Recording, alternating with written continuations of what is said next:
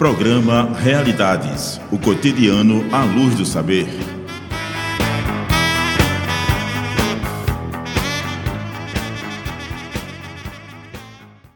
Olá, este é o programa Realidades na sua 99.9 Rádio Universitária FM. Eu sou Lorena Oliveira e hoje estou apresentando um programa sobre mulheres na filosofia. E eu estou recebendo aqui três mulheres com é, que estão em níveis diferentes de formação e, inclusive, em cidades diferentes. Eu vou começar por Laura Mello, que faz graduação em filosofia aqui na UFPE. Você está no final do curso, né, Laura? Ainda não, estou pela metade ainda, vendo que esse curso vai me dar. Certo. Ana Carolina Lima faz mestrado em metafísica. Depois ela vai explicar um pouco o que é isso na Universidade de Brasília, mas ela vem do curso de artes visuais, né, Ana? Sim, foi isso Formação mesmo. inicial foi artes e depois tu migrou para filosofia. Exatamente. E uma pessoa que fez o caminho contrário, Mayan Fernandes, que se formou em filosofia na Universidade de Brasília, fez mestrado em metafísica e agora faz doutorado em artes visuais. Opa, isso mesmo. Uhum. Isso mesmo, né? É, esse tema que a gente está trabalhando hoje, ele é muito oportuno Recentemente foi criado um site chamado Rede Brasileira de Mulheres Filósofas. Mais que um site, é uma ação política de inclusão e divulgação dos trabalhos das mulheres e da filosofia no Brasil. Quem quiser acessar o site é filósofas.org. Atualmente ele vem sendo coordenado pela professora Ana Carolina Araújo, no Rio de Janeiro, da UFRJ. E o objetivo do site é lutar contra o preconceito acadêmico, dar visibilidade à obra de filósofos discutir questões de feminismo e gênero e principalmente fazer filosofia. Esses são os nossos interesses. Formamos um coletivo de profissionais brasileiras engajadas em projetos sobre filosofia e mulheres, que eu faço parte da rede e acho que vocês estão chegando também para compor e fazer parte dessa rede que surgiu faz um mês menos do que isso. Então, meninas, vamos lá começar. Quem quer começar a falar? Quem vai dar o primeiro depoimento? Acho que a gente pode deixar para mais nova, mais fresca. Um mais experiência também é bom, né? A primeira. Mas, assim, sobre a questão da mulher na filosofia, a, o meu primeiro choque quando eu entrei na graduação foi perceber que existia poucas mulheres. Poucas mesmo. E no decorrer do, dessa graduação, que eu ainda não concluí, esse número só vai diminuindo. Eu comecei a analisar o porquê e assim, o primeiro momento é a questão da elitização da filosofia. Percebo que até mesmo o horário, por ser à tarde, dificulta que muitas pessoas consigam trabalhar e cursar a filosofia. Mas ainda isso é a questão da exclusão entre o ambiente mesmo filosófico das mulheres. As mulheres não conseguem ter fala, as mulheres não conseguem expor seus argumentos porque sempre uma voz mais grave do homem vai encobrir esses argumentos. Então. Você foi. Você se graduou em filosofia na UNB, Maia. A sensação foi a mesma? É, a sensação foi, foi muito parecida. Eu também fiz esse mesmo esse mesmo percurso que, que o seu. Quando eu entrei, tínhamos éramos poucas mulheres e a passar do tempo elas diminuíram mas o número de, de evasão dos alunos de filosofia, de modo geral, é muito grande. Então, eu fui a única que conseguiu se formar na turma, né, no período de quatro anos.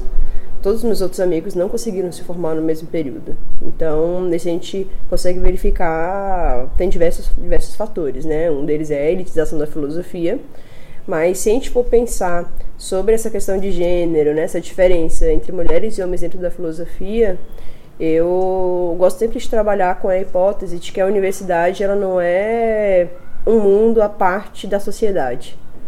Né? E se a gente tem uma sociedade em que existem essas diferenças né, e essa violência sendo colocada, né, essas diferenças de gênero, em que o pensamento ele é negado para essas mulheres, e sempre colocado como fazer manual e nunca como fazer intelectual, isso também vai para os muros da universidade. E aí, quando chega lá, as mulheres não conseguem entender que elas fazem parte dessa história da filosofia.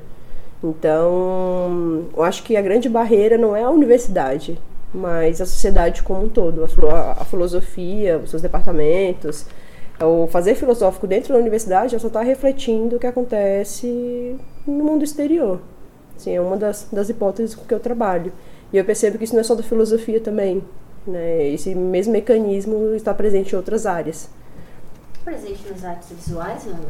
Está presente. Eu estava pensando agora mesmo, também no caso de, das artes visuais, é muito sintomático. Nós temos um número muito grande de mulheres na graduação, enquanto que pouquíssimas chegam ao mestrado e ao doutorado. Então a gente tem um ambiente que é muito hostil à presença feminina e à intelectualidade feminina. Uma coisa que sempre me espantou no curso de artes visuais é que assim, a, a, o ingresso sempre é maior de mulheres, mas quem são os artistas que estão ocupando os museus e as galerias? São sempre homens, né, as bienais. Então você tem lá três homens em cada turma, sei lá, para 20, 30 mulheres, não sei se hoje em dia é essa estatística, mas enfim, só para a gente ilustrar. Mas artistas homens ganhando prêmios, entrando nas galerias, entrando nos museus, entrando no mundo das artes mesmo, institucional, é, por incrível que pareça, eles brotam, porque eles são muito mais numerosos que as mulheres. Né? Então, é, é, realmente é uma dissimetria muito estranha. É, e, e, essa, essa dissimetria ela acompanha tanto nas artes quanto na filosofia também. Né? Hoje eu vejo que, pelo menos na Universidade de Brasília, o quadro é bem diferente. Tem muitas mulheres, né? tem diversos grupos de trabalho, só apenas exclusivos para mulheres sendo feito. Mas quando chega na pós-graduação, no mestrado, doutorado e para docência, a gente percebe que esse número se mantém, é sempre masculino. Então eu percebo que é, acompanha esse mesmo quadro que tem nas artes visuais. Não muda muita coisa. E aí quem são os filósofos? E aí é coisa muito básica. Se você joga filósofo no Google, o Google aceita. E é, acredita que né, aparece um monte, uma lista de homens filósofos. Agora, quando você coloca filósofa no Google, primeiro que ele diz que a palavra é errada né? E manda a gente corrigir, porque essa palavra não existe. Né? E aí a gente começa a pesquisar, tá, mas quem são essas mulheres? Né? É uma dificuldade enorme. Sim, isso eu percebo que isso tem muito relação também com o modo de escrever a história. Né? Quem são as, as, filósofas de referência? Como que essa história é construída para que outras mulheres consigam se, se espelhar? Como que nós temos mulheres também nas artes como é que elas são eh, representadas, como é que elas são tratadas, qual é a abordagem historiográfica. Não é que elas não existem, é que elas, as suas histórias não são narradas, os seus trabalhos não são narradas. Isso tem um impacto em termos também do que a gente pode pensar contemporaneamente, né? E Laura, tu falou que tu sente que sempre tem uma voz mais grossa, uma voz mais grave, uma voz de um homem silenciando vocês, né, no curso de filosofia. Tu já passou por uma experiência pessoal, assim, tu já te sentiu apagada, silenciada? Tu já sentiu algum colega algum professor, não precisa citar nomes, obviamente, te cortando no meio de um discurso? Sim, e não só comigo, como na maioria das minhas amigas, quando tentam falar em sala de aula, quando está em uma roda onde as mulheres são minoria, até mesmo quando as mulheres são maioria. Quando um homem começa a falar, todos param e escutam, mas quando uma mulher começa a falar, o homem corta esse discurso feminino, além de às vezes até pegar esse discurso feminino e falar como se fosse o dele. Se apropria. É. O famoso mansplaining. Uhum. Então, isso não é um caso, não é dois, é algo bastante comum que afeta. E agora nós mulheres estamos começando a falar: não, eu estou falando, deixa eu terminar. Mas acho que no início a gente se sente até meio receosa em continuar a falar. A UFPE é um caso muito característico no Brasil, né? quando a Ana Carolina começou a fazer essas pesquisas sobre a presença das mulheres na pós-graduação, na filosofia, é, a UFPE é sempre citada como uma espécie de anomalia, mas não é anomalia. É um caso específico radical, ele expõe muito bem a ferida.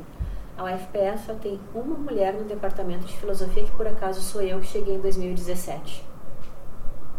Portanto, é uma única mulher na pós-graduação e uma única mulher no departamento.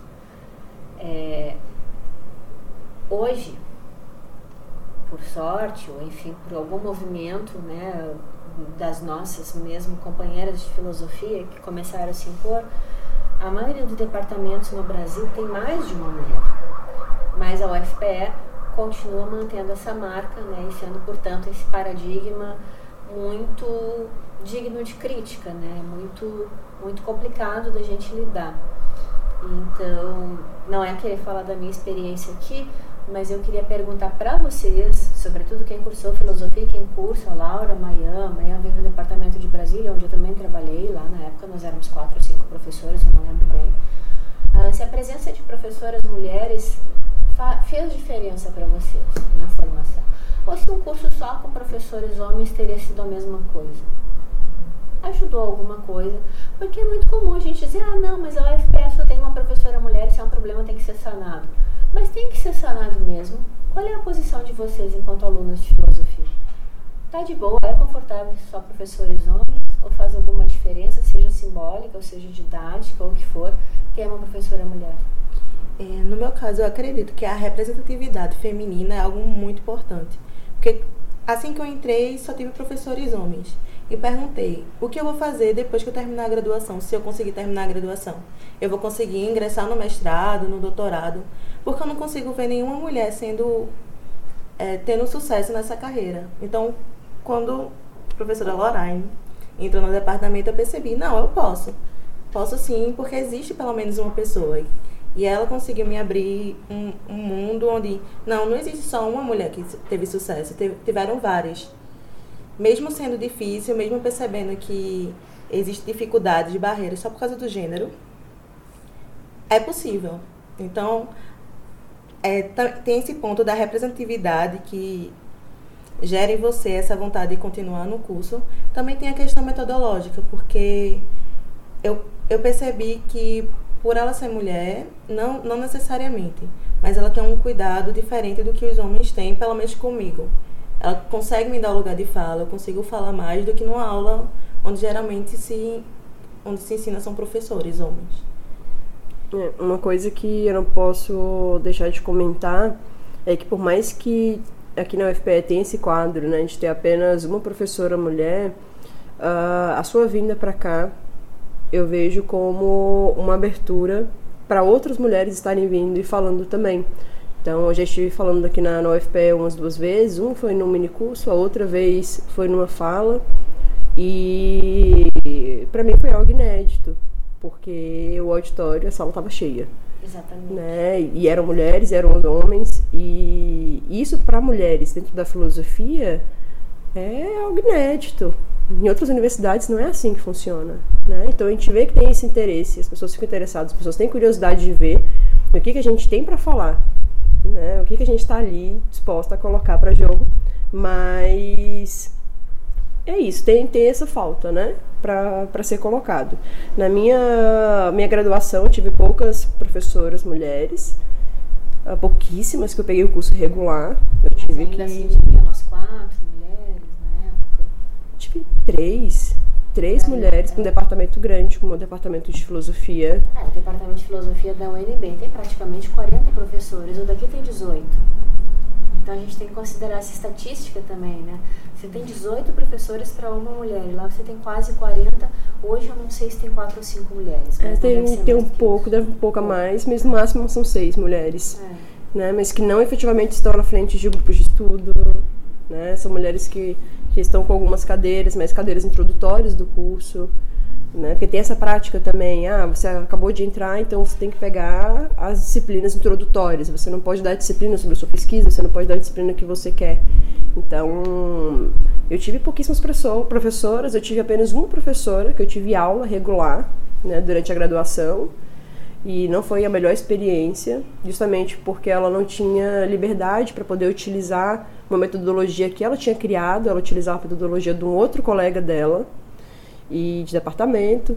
E eu comecei a traçar a minha carreira acadêmica colada com orientadoras mulheres. Então até hoje, assim, eu sempre tive orientadoras mulheres e é um diferencial enorme, né, para ter um outro olhar para a pesquisa. Então, para ti, além de um olhar metodológico, essa escolha também é política. Sim, exato.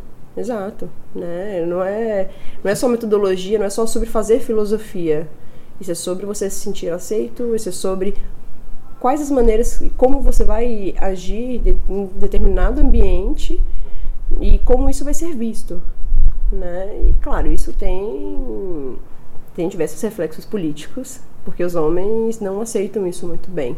Né? É estranho você ter mulheres que se juntam para fazer filosofia. É curioso para eles. Como assim? Né? Até o tempo atrás elas não faziam filosofia. Né? É isso que, que eles colocam. Então, como elas ousam uh, retirar a gente desse espaço para elas montarem um espaço único, um espaço exclusivo. Né?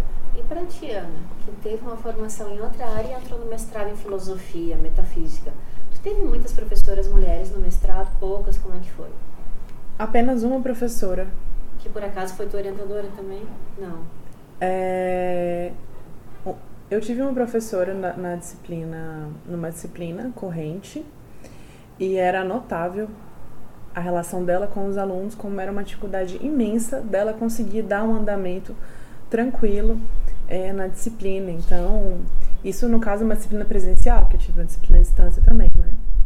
Então era muito difícil. Ela era sempre a fala dela era cortada, ela tinha uma fala aguda. Então eu percebo muito essa questão também que aparece tanto no caso para alunas como para professoras de ter que mudar o padrão de voz para conseguir ser escutada, no certo sentido se masculinizar. Então ela tinha uma voz aguda e era uma dificuldade dela concluir, dela conseguir falar tudo que ela queria colocar, ela era desqualificada. Então, infelizmente isso é isso é muito muito comum.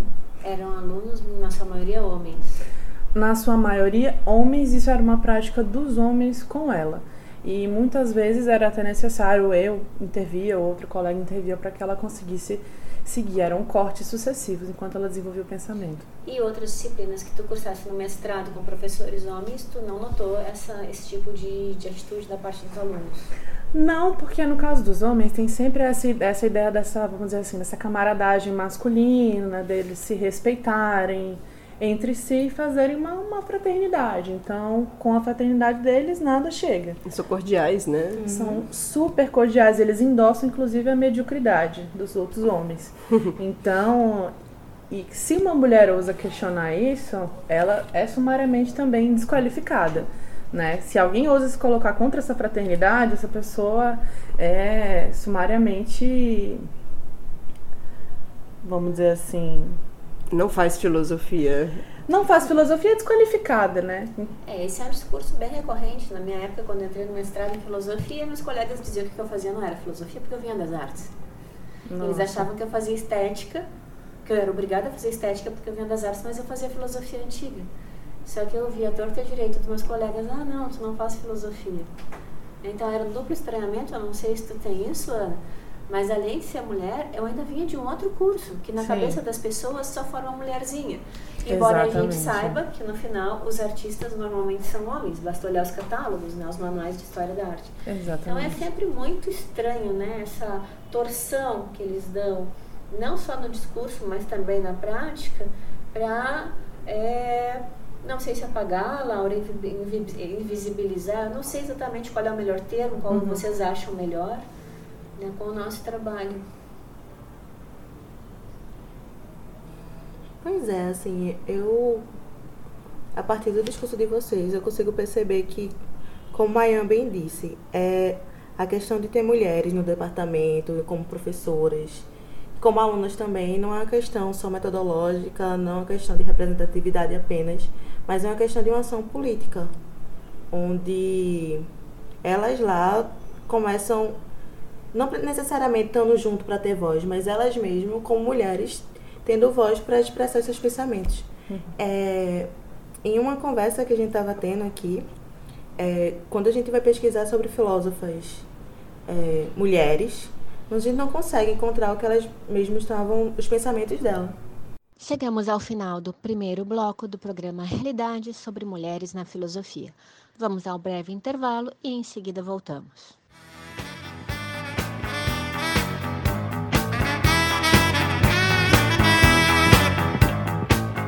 Estamos apresentando Realidades, o cotidiano à luz do saber.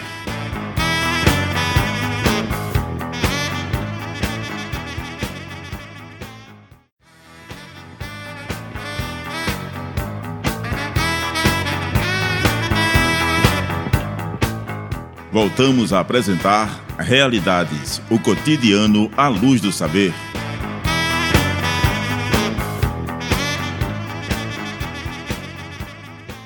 Voltamos com o segundo bloco do programa Realidades sobre mulheres filósofas.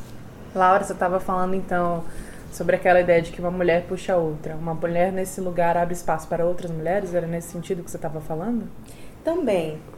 Quando por exemplo, quando a professora Lorraine entrou no departamento, como Mayan também me botou, trouxe Mayan para fazer um curso maravilhoso que eu adorei, seu Plotino então, não só para elas, que essa possibilidade de trazer mais mulheres para fazer mini cursos, para entrar em alguma disciplina, para ser monitoras das disciplinas, eu acho isso fundamental. Para que a mulher ela se estabeleça também como uma voz ativa, como uma, uma voz que chama atenção, como uma voz que é escutada, sabe? Sim. E em outro sentido também que eu estava falando, eu estava voltando até para as pesquisas sobre a mulher na filosofia. Quando você pesquisa, por exemplo, na internet, qualquer filósofa, você encontra geralmente um, um resumo da história dela, de quem ela se relacionou, se ela teve um caso com Cicraninho, com, com outras pessoas. Um momento caras. Exatamente. Mas e o que ela escreveu e qual foi o pensamento dela? Pouco se sabe. Mas quando você vai pesquisar um filósofo famoso como sei lá, Hegel, Kant, e a primeira coisa que botam é, sei lá, imperativo categórico, fenomenologia do espírito, os conceitos, os conceitos né? dele. Uhum. Porque pouco importa qual era a pessoa, mas o, é, a teoria dele, como homem, vai vir na frente. Enquanto a mulher, como eu estava comentando, a vida pessoal dela vai influenciar no, nos seus estudos. É, no modo como a gente, a gente lê os seus estudos. Exatamente. Né? Porque, como tu falou, primeiro a gente vai saber por exemplo, Heloísa, na Idade Média, que foi a discípula de Abelardo ou a amante de Abelardo. Enfim, né, a gente sabe disso por causa da autobiografia que Abelardo faz, na né, História das Calamidades dele. Né? E ele narra esse encontro que ele foi contratado pelo tio de Heloísa para ensinar filosofia para ela, o quanto ele ficou fascinado com a inteligência de Heloísa, a paixão fulgurante que aconteceu segundo ele entre os dois, o fato dela ter engravidado, do tio ter castrado ele, né? e tem enviado ela para um convento e o filho fruto dessa união foi então criado pela irmã dele. Ele já era um professor na Universidade de Paris, né, recém-criada, em alta, né, e já era um cara conhecido, tanto que ele era pago para ensinar filosofia para as pessoas. Na verdade, isso não maculou em nada a honra dele. Né, em nada, nem a filosofia dele. A gente tem o que ele escreveu e está aí, até hoje sendo estudado. Mas e o que a Heloísa produziu? E o que ela escreveu? Quem foi Heloísa, além da amante de Abelardo? Quem foi Heloísa, além da segundo Abelardo, responsável pelas suas calamidades? Que foi o quê? A castração. Porque o tio Fulbert, o tio de Heloísa, é, vingou, digamos assim, a honra da sobrinha, mandando emascular Abelardo. E que diferença isso fez na vida dele? Ele continua sendo filósofo. Ele escreveu a história das calamidades dele e continua sendo respeitado. Até hoje se estuda a lógica de Abelardo, a ética de Abelardo. Mas e Heloísa? Quem sabe o que é dela? Pois é. E isso me lembra muito o livro de Michelle Pirot, A Minha História das Mulheres, onde ela aponta que as mulheres, desde, desde o início da história, ela, a história delas são contadas por homens. E a, a imagem que ela é passada é passada por homens. Então, tudo que é, vai, vai de contra essa mentalidade masculina não é falado, é excluído, é apagado. E, e agora, para nós, assim, eu fico pensando, como isso influencia a gente, sabe? Como essa história não contada faz parte da gente, mas ao mesmo tempo parece não fazer parte da sociedade. Eu gosto de, de encarar essas nossas pesquisas uh, de gênero e, e, essa pesquisa de ir lá, é, cavucar, tentar achar essa filósofa, como se fosse, sei lá, um Projac da Globo, uma novela da Globo, em que os homens são os protagonistas e eles estão falando. E tem um movimento de que as mulheres estão ali como figurantes. Não sei se vocês percebem, mas toda vez que os homens estão falando na primeira cena da TV, as mulheres estão no fundo, falando. Mas pouco importa o que elas estão falando. Importa que elas estão lá. Todo mundo sabe que elas estão lá. Mas, ah, o que elas estão falando, tipo, ah, né? Ninguém tá nem aí. Porque o que importa ainda é a fala dos protagonistas que estão na frente. Então, eu acho que a gente está numa fase que não tem como negar que existiram mulheres filósofas. Não tem como negar que, que existem mulheres filósofas fazendo filosofia hoje.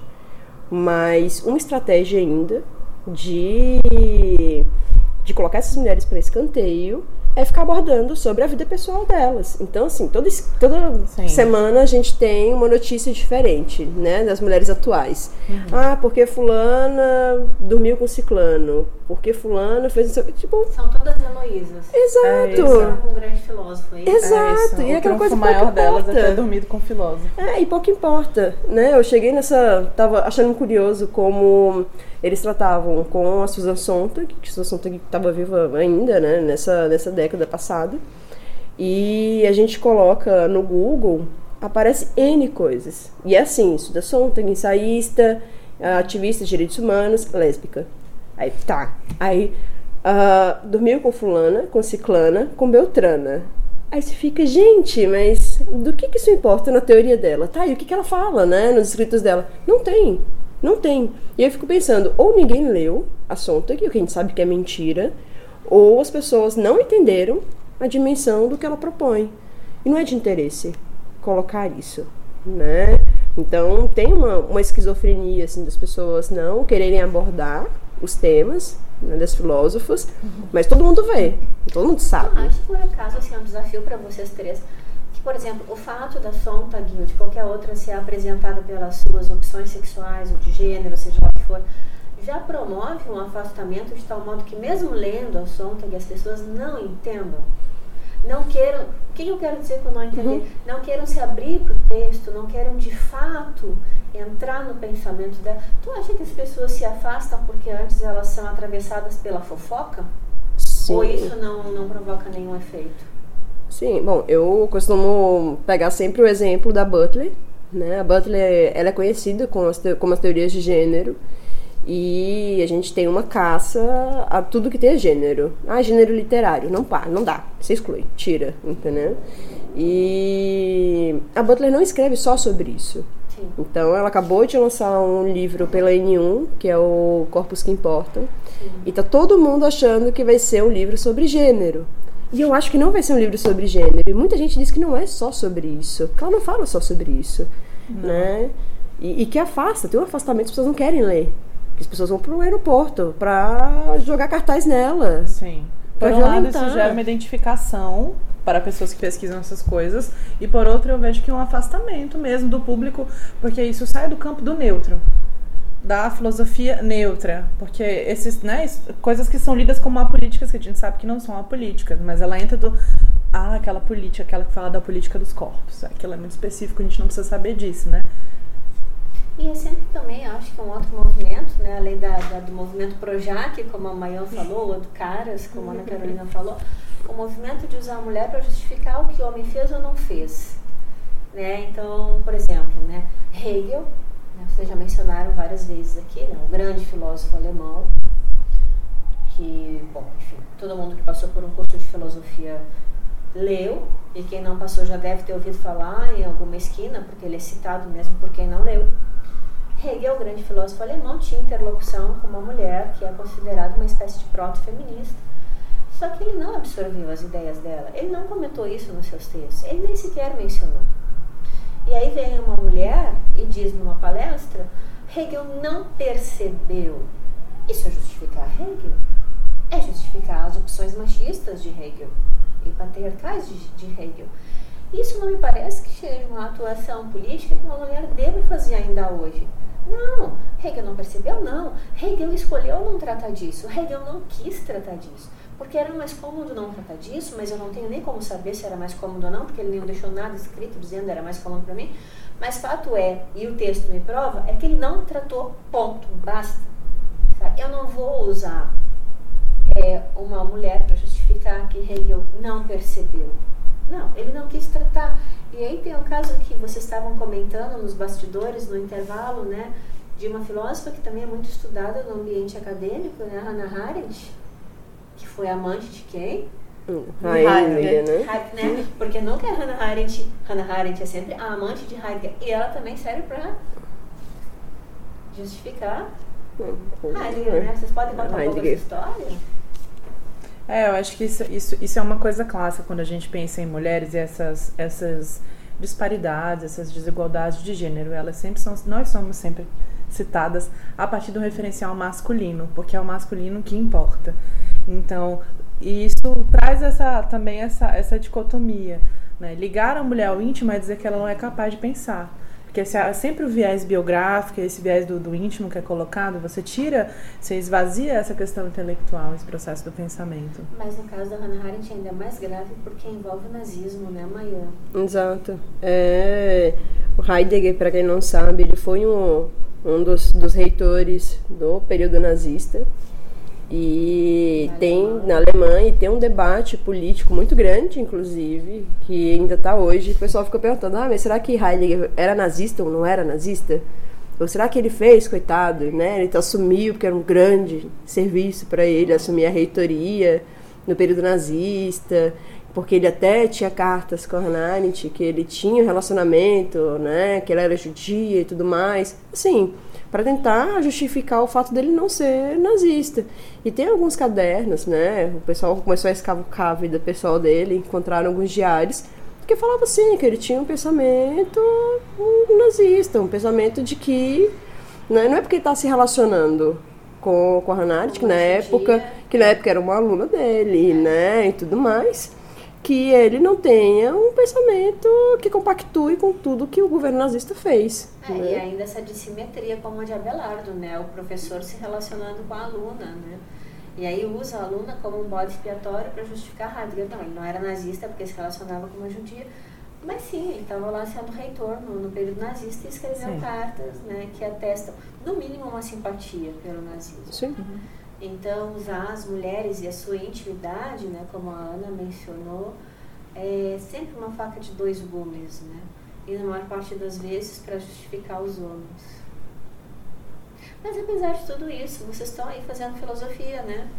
É, eu acho que a parte boa da, da filosofia, e é porque a gente, mesmo trocando de departamento, indo para outras áreas, a gente não deixa a filosofia porque é isso, a gente sai do departamento, mas a filosofia não sai da gente. Então a gente carrega para todos os lugares. É que é uma atividade muito prazerosa. Então, pelo menos comigo é assim, eu acordo pensando em filosofia, eu tomo café da manhã pensando em filosofia, almoço pensando em filosofia, vou dormir pensando em filosofia. Meus amigos falam que eu sou contadora de histórias, porque toda vez que a gente está numa conversa, eu, ah, mas tem um mito tal, de tal período, porque isso faz parte da nossa vida. Né? E eu acho que essa filosofia com modo de vida, ela toca muito as mulheres. Uh, acredito que por exigir mais da gente, então tem uma dedicação muito maior, e é justamente o medo de ser medíocre, né? Que as mulheres, por estar nesse espaço e a gente está rodeada, né, dessa dessa cultura de, de mediocridade mesmo, de aceitar de tudo que vem dos homens, faz com que a gente queira sempre estar na frente, queira sempre ser maior, queira sempre uh, estudar três vezes mais para poder garantir espaços pequenos. Como se a gente precisasse provar para nós mesmas que a gente é capaz de fazer o que eles fazem com um estralo de dedos de mão. Né? Às vezes a sensação que eu tenho é essa, mesmo vendo as alunas, o esforço e a energia despendida para fazer um artigo de 10 páginas, enquanto os alunos fazem no final de semana e saem para beber. É, é uma coisa assim, tá, não vou dizer que seja uma regra, mas tu percebe que existe um envolvimento diferente. Sim, e, mas é muito prazeroso ainda. Uhum. Né? Eu não, não me arrependo. E toda vez que, que eu encontro alunos e o pessoal que está na graduação, eu fico muito feliz. Porque eu percebo que pode, o mundo pode estar acabando, mas tem alguma coisa ali que faz com que elas, com que elas continuem. Então, isso é muito legal. Eu acho que a filosofia ainda permite isso. E o legal da filosofia é que permite você dialogar com todas as outras áreas. Né? Você pode dialogar com as artes, dialogar com a literatura, dialogar com a história, dialogar com a matemática. E isso ainda é filosófico. E tem uma, uma coisa muito interessante que a gente eu converso muito com a Ana sobre isso, que dentro das artes a gente brinca sobre, ah, mas já que a gente está nesse, nesse campo da, do marginal, né? Então a gente não tem tantas cobranças. Então, já que eles não esperam nada da gente, então a gente pode fazer N coisas diferentes. Né? E, ah, mas a gente não faz filosofia mesmo. Ah, pois é, então vamos fazer outras coisas. Né? Então acho que tem maneiras da gente encarar isso tudo com um pouco mais de leveza.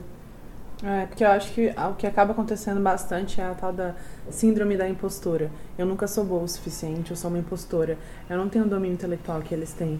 E isso é uma coisa que é, que é reforçada, que é reforçada muito, tanto a partir da questão da composição do corpo docente, das dinâmicas de sala de aula, mas principalmente isso acaba sendo introjetado. Quando, quando isso é introjetado numa mulher e ela aceita, eu acho que é que acontece a evasão, né? Então é uma coisa que eu acho que persegue as mulheres, todas as mulheres que estudam qualquer coisa. E especialmente a filosofia, eu diria por uma tradição masculina desse domínio do, do racional, né, da entrada das mulheres para os estudos acadêmicos. Eu acho que tem um, isso tem um lastro, né, do, da maneira como a história foi escrita, como ela nos foi contada, não, não enfim. É porque o campo da, do homem é o campo da racionalidade por excelência, ao passo que da mulher é das emoções, né? É isso. É, a mulher pode chorar, o homem não. Ele controla as emoções. Né?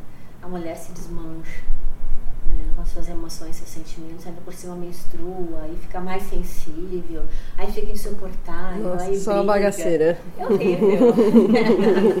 a culpa é sempre da mulher.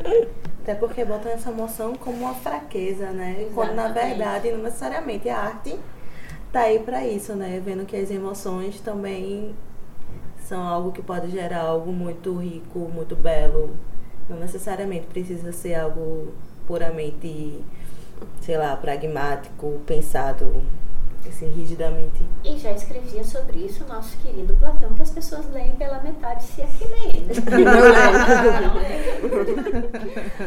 Não, mas existe sim uma valorização das, das emoções em Platão e uma complexidade das emoções, da sua relação, tanto com aquilo que ele mesmo vai chamar a parte racional da alma, como Uhum. com aquilo que ele vai chamar, digamos assim, a parte instintiva da alma. E as emoções fazem esse trânsito, então elas têm um papel muito importante. A emoção não é só chorar. Né? As pessoas não leem Platão. E quando leem, leem de uma forma muito estereotipada. né? Então, isso também é uma coisa que, quando a gente, enquanto mulher, quer se colocar, a gente estava falando aqui, tem que estudar mais que eles, tem que provar mais que eles. Eu acho que a gente tem também uma, talvez, uma necessidade de abrir a nossa mente para os textos, para ler os textos, né? e não ficar na superfície dos textos. Eu não sei se vocês acham assim, mas a gente está encerrando esse segundo bloco, então a gente deixa esse assunto para o próximo bloco.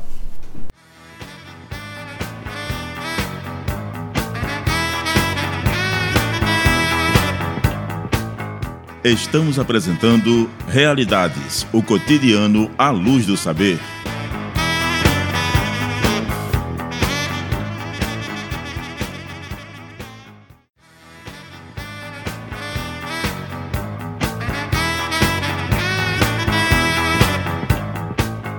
Voltamos a apresentar Realidades, o cotidiano à luz do saber.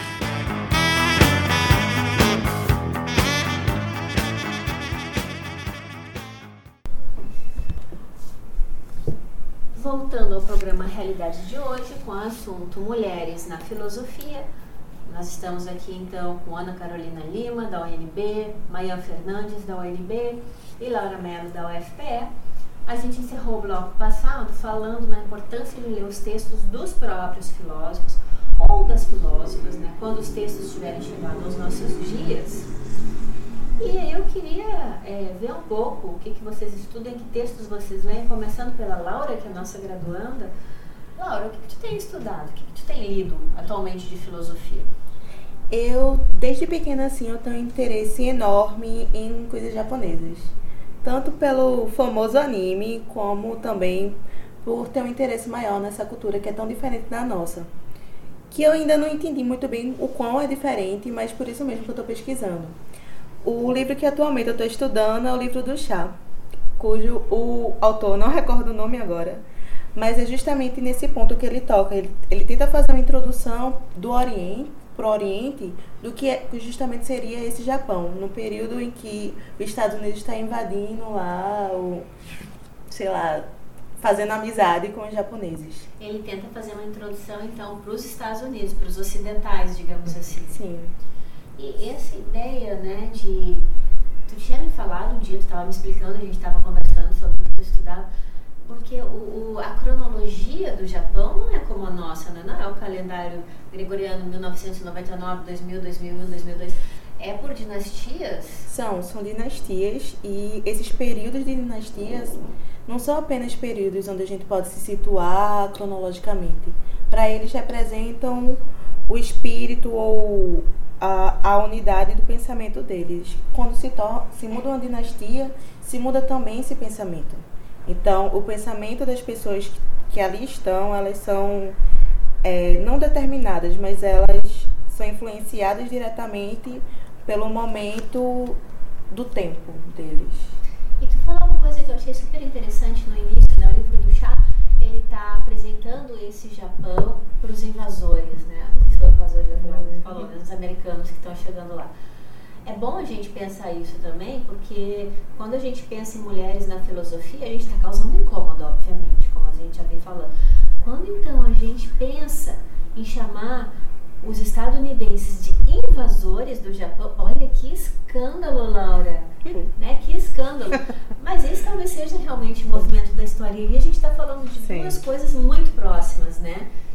É, e que a gente poderia chamar de, de decolonizar o pensamento, né? Pensar de outra forma, os franceses dizem autrement, existe uma palavra só para isso, eu uhum. falando de francês, né, me colonizando, colonizando vocês. pensar de outra forma essas fronteiras, né, quer dizer, é. não foram os estadunidenses que foram lá e chegaram sorrindo, né, e aí o cara escreveu o livro do chá para eles aprenderem a tomar chá. Não. Não. Tem outro, né? Toda uma outra estratégia, inclusive, de quebrar né, pelo que eu estou entendendo aqui, que eu também não conheço, com é, essa invasão que, que, os, que os americanos estão promovendo, né? Tipo assim, olha, nós aqui estamos, né? Não é um pouco isso? É, é, e também deles pararem de propagar esse estereótipo japonês de samurai, matador de gente. e nesse sentido, porque no livro mesmo, logo no início, ele já critica esse, esse momento, assim, de... Os samurais, eles não matavam gente à, à toa. Eles tinham um motivo por trás e geralmente eles assim faziam referência dessa essa vida que, que saía. E em outro capítulo também desse livro, eles falam das flores. Como aqui no, no Ocidente, né, o, que a gente se acredita por Ocidente, a gente usa as flores para ornamentar e geralmente matamos elas. Botamos elas nos jarros e posteriormente não vamos usar, vamos jogar fora. Lá no Japão isso não acontece. Geralmente você usa uma plantazinha viva. Você não vai matar um ser só para deixar algo bonito. E o Japão ele tem muito dessa ideia de manter as coisas vivas e louvar a natureza nesse sentido. É realmente muito estranho, muito bonito, né? Começa a dar vontade de estudar isso. Quais são as tuas ferramentas? Tu estuda a língua japonesa também? Tu estuda outras línguas além do japonês? Porque deve ser muito difícil acessar Sim. esse material em português. Né? Sim. É, esse livro, especificamente, ele foi escrito em inglês, justamente para que o intuito do, do escritor pra, de quebrar esse paradigma, paradigma japonês. Mas atualmente sim, eu estudo japonês e pretendo estudar mandarim, né, no caso também. Então isso, vejam só, eu tô, achei muito interessante esse exemplo da Laura, porque ele quebra muitos estereótipos, mas né, acho que a ideia também é ver com vocês o que vocês estudam, porque a gente falou, falou de filosofia, de mulheres na filosofia, às vezes fica parecendo que a gente só pode estudar filósofas, né, mulheres filósofas, mas não, a gente quer filosofar. E a gente não precisa filosofar só em cima do que nos dizem para fazer.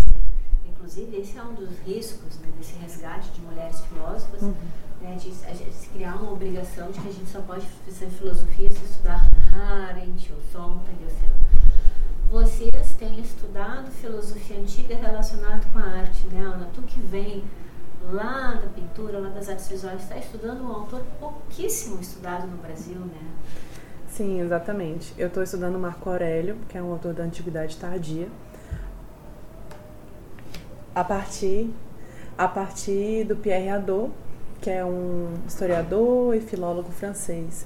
Então, realmente eu não estou estudando mulheres especificamente, né, agora no mestrado, e acho muito importante isso que você falou da gente realmente ser livre para escolher o que nos interessa, o que nos move, porque eu acho que a filosofia é sobre realmente tecer esse novo olhar para o mundo.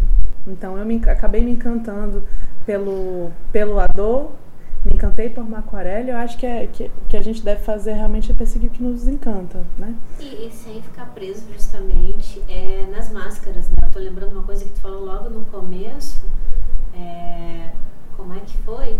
Que a mulher não podia se arrumar, como é que é agora? Eu não tô lembrando. Ah, sim, né? A gente, não- nós temos esses estereótipos, né? Se, se a gente pensa numa mulher intelectual, uma mulher intelectual ela tem que abrir mão da sua vaidade, então a gente percebe muito isso, que é basicamente uma, uma estratégia machista.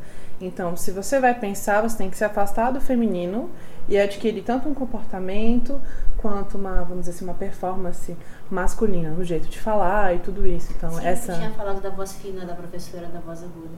Mas de um certo feminino construído também, né, mãe? Sim. Que feminino é esse? né? Sim, é, quando, quando eu comecei a fazer filosofia, eu me interessei muito por mitos e, e comecei a pesquisar filosofia através dessas figuras femininas e dos figuras mitos, dos mitos. né? E, e como esses mitos iam se entrelaçando com a filosofia na antiguidade, principalmente nos mitos de, de Plotino. E, e é muito interessante, porque não necessariamente essas mulheres estavam performando o que a gente espera que uma mulher deva performar. Né? Então, se a gente pensar na figura da Penélope, né? que é aquela que teceu né, um manto durante o dia e desteceu durante a noite. Enquanto o marido estava perdido nos mares, né, não Exatamente, exatamente. Todo mundo fala, nossa, uma mulher forte, mas estava 20 resguardando, anos esperando, esperando né, sem um se varão, né? ninguém, né? Exato, nossa, coitada, é isso. Então, Penélope estava lá esperando o Odisseu. E, é, mas ela é a mulher ótima, esperando o homem. Em oposição tem Calipso, que é aquela que insegura, né? Odisseu, que é a ninfa que prende ele. Então ela é colocada numa posição de sexualidade. E o cinema, de algum modo, ele, ele capturou essa, essa ideia dessa figura, né? E coloca ela como perversa. Então, Penélope era ótima, porque esperava Odisseu. Mas Calipso, que queria casar, era um grande problema. E aí era um problema para as feministas, né, atuais, que tipo, nossa, como assim uma mulher quer casar e quer muito casar? E era um problema para as mulheres mais tradicionais que, nossa, como assim ela está com o marido da outra, querendo o marido da outra? Então, Ou seja, ela era um amaldiçoado dos dois lados. Exato, ela nem deveria existir, né? E aí a gente tem filmes como Piratas do Caribe, retratando ela como um monstro, né? A gente tem Percy Jackson, é sempre toda essa esse universo literário trazendo esse tipo de mulher como não humana, né? Uma desumanização. E isso afeta a nossa, a nossa formação acadêmica. Hoje eu não, não trabalho com, com mulheres dentro da academia, é, é sempre um desafio. No início eu tinha me apaixonado pelas mulheres da antiguidade, mas me apaixonei mais ainda por Plotino. Né? Então, o meu mestrado foi todo sobre Plotino. Plotino, que é um autor da tarde antiguidade, eu posso também ajudar um pouco a falar, me meter aqui, né? Que é um autor que eu estudo, que eu chamo de metafísica hard. A Sim. gente iria chamar de metafísica heavy metal mesmo. Sim. É muito pesado, é um autor muito pesado. Que as pessoas pouco estudam, não só no Brasil, mas pouco estudam no mundo. E aí, de repente, vem uma menina, né, uma manhã bem novinha, Chinelinho de dedo. chinelinho de dedo, né, pegando ônibus para vir para a universidade, passando uma hora e meia no ônibus, quero estudar Plotino. É quase um escândalo, é um de como assim? Como assim vai estudar metafísica, né? É, Como foi- assim vai estudar uma coisa tão difícil? Foi, foi um, um desafio enorme, né, estudar Plotino, mas ao mesmo tempo fez com que eu não abrisse mão de Plotino em nenhuma etapa. Então, quando eu cheguei no, no doutorado e resolvi falar sobre uma aproximação de Plotino lá na Antiguidade Tardia com Kandinsky na arte moderna, Que é um pintor? né, que é um pintor que trabalha com uma pinturas abstratas, geralmente aquela que ninguém entende nada, né? E as pessoas ainda dizem, meu filho faz melhor. Exatamente, exatamente. Mas. E, e tentar entender qual é essa outra dimensão de Kandinsky. Porque Kandinsky, a gente que vem de outra área, a gente consegue enxergar com uma outra dimensão. Para mim, Kandinsky não é só um pintor. Porque ele tem teoria escrita, né? E as teorias dele, na minha concepção, são filosóficas também, Né? Até porque ele embasa com toda uma estrutura filosófica. Então, dentro das artes, também é um escândalo eu falar que Kandinsky é um filósofo e que Kandinsky não estava afim de fazer apenas uma pintura, que estava pintando de acordo com uma metafísica que também é bem hard. Então, assim, para todos os lados é, é um escândalo. É muito difícil, mas é importante a gente sempre pontuar que as mulheres, as pessoas negras, elas têm que estudar, elas têm que ter essa liberdade para estudar o que realmente uhum. toca. As pessoas subalternizadas, né, no geral, Exato. quando a gente pensa no perfil da academia, né, no perfil do pesquisador homem, né? Exato, e, é, e além, não é estudar só sobre gênero. Ah, a mulher pode só estudar sobre mulher. Ah, pessoas negras. Só sobre filosofia africana. Exato. tipo, não, tem que isso, estudar sobre tudo, tem que estar aberto. Isso é uma maneira também, Maia, eu percebo, de colocar essas questões marginalizadas e subalternizadas, essas não questões tanto. menores, é, e falar, vocês que tomem conta disso. É. Porque nós, nós não vamos mexer na maneira como nós trabalhamos. Então, é. vocês que são assim, que cuidam de estudar essas coisas. E continue na margem. Exato. E quem está na margem pode usar batom e pintar as unhas né? Porque nós nos nossos congressos temos que ser feias, mal vestidas, mal penteadas, né? Com a pele horrorosa, porque afinal de contas ou a gente é a mimese de um homem, a cópia de um homem, uhum. a representação de um homem, ou... ah, mas tem gente que diz que a gente Senhoras... é a costela, então... É. ou a gente tem que, no mínimo, não ser desejável para os homens. Sim Sim. Porque isso também desestabiliza, também gera um problema. A gente não pode ser como é que é a maçã.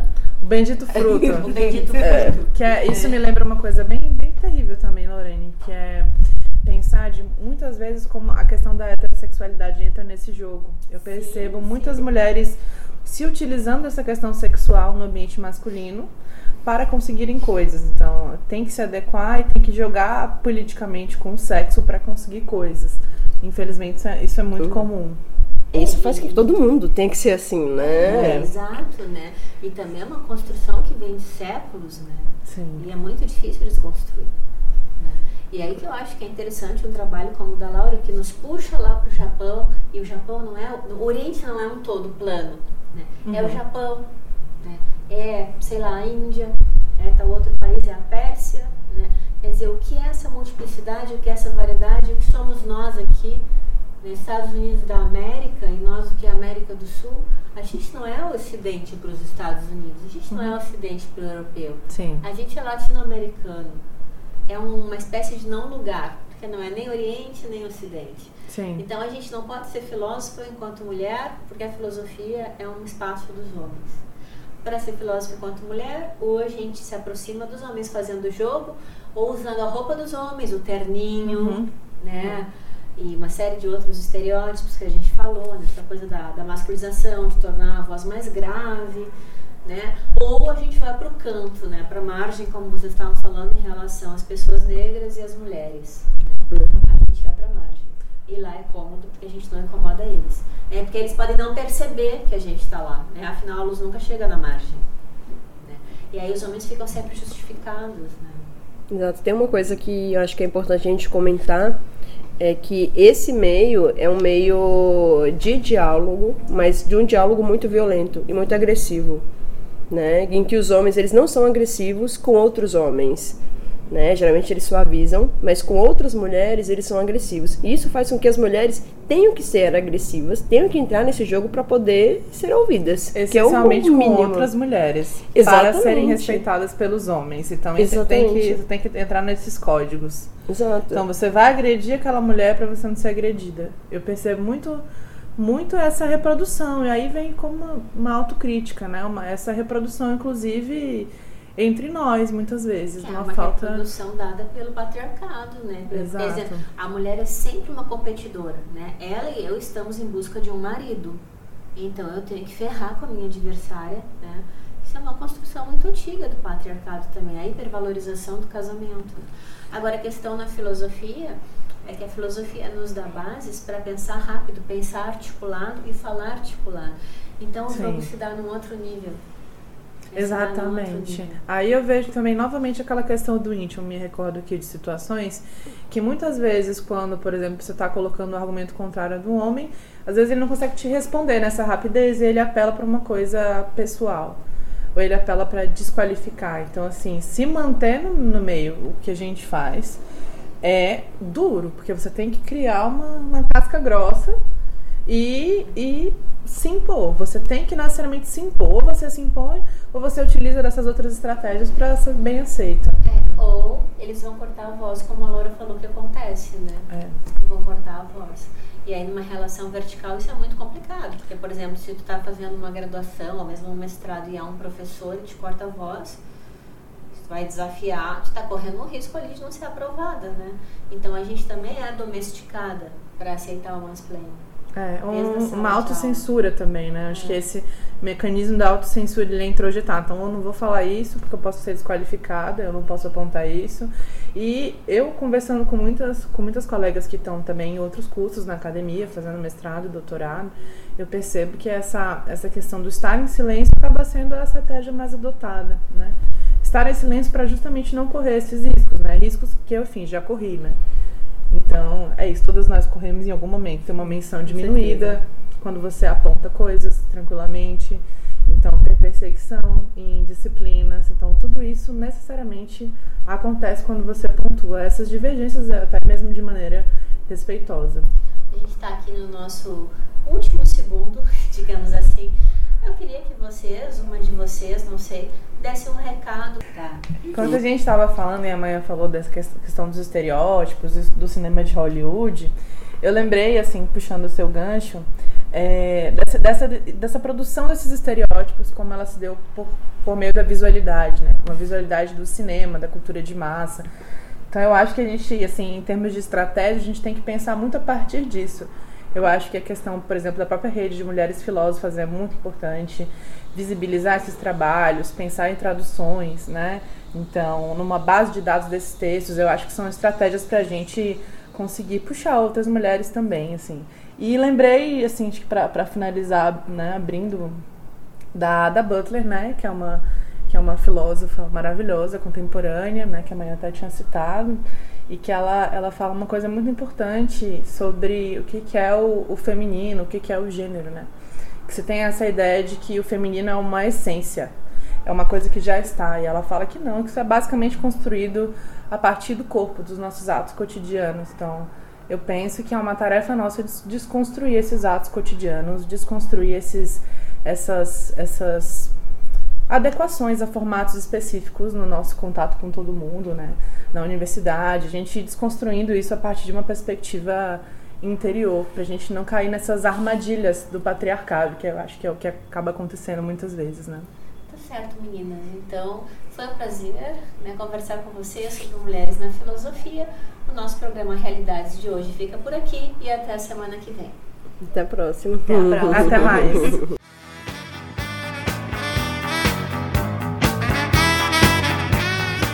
Você ouviu Realidades, o cotidiano à luz do saber. Apoio Proeste UFPE.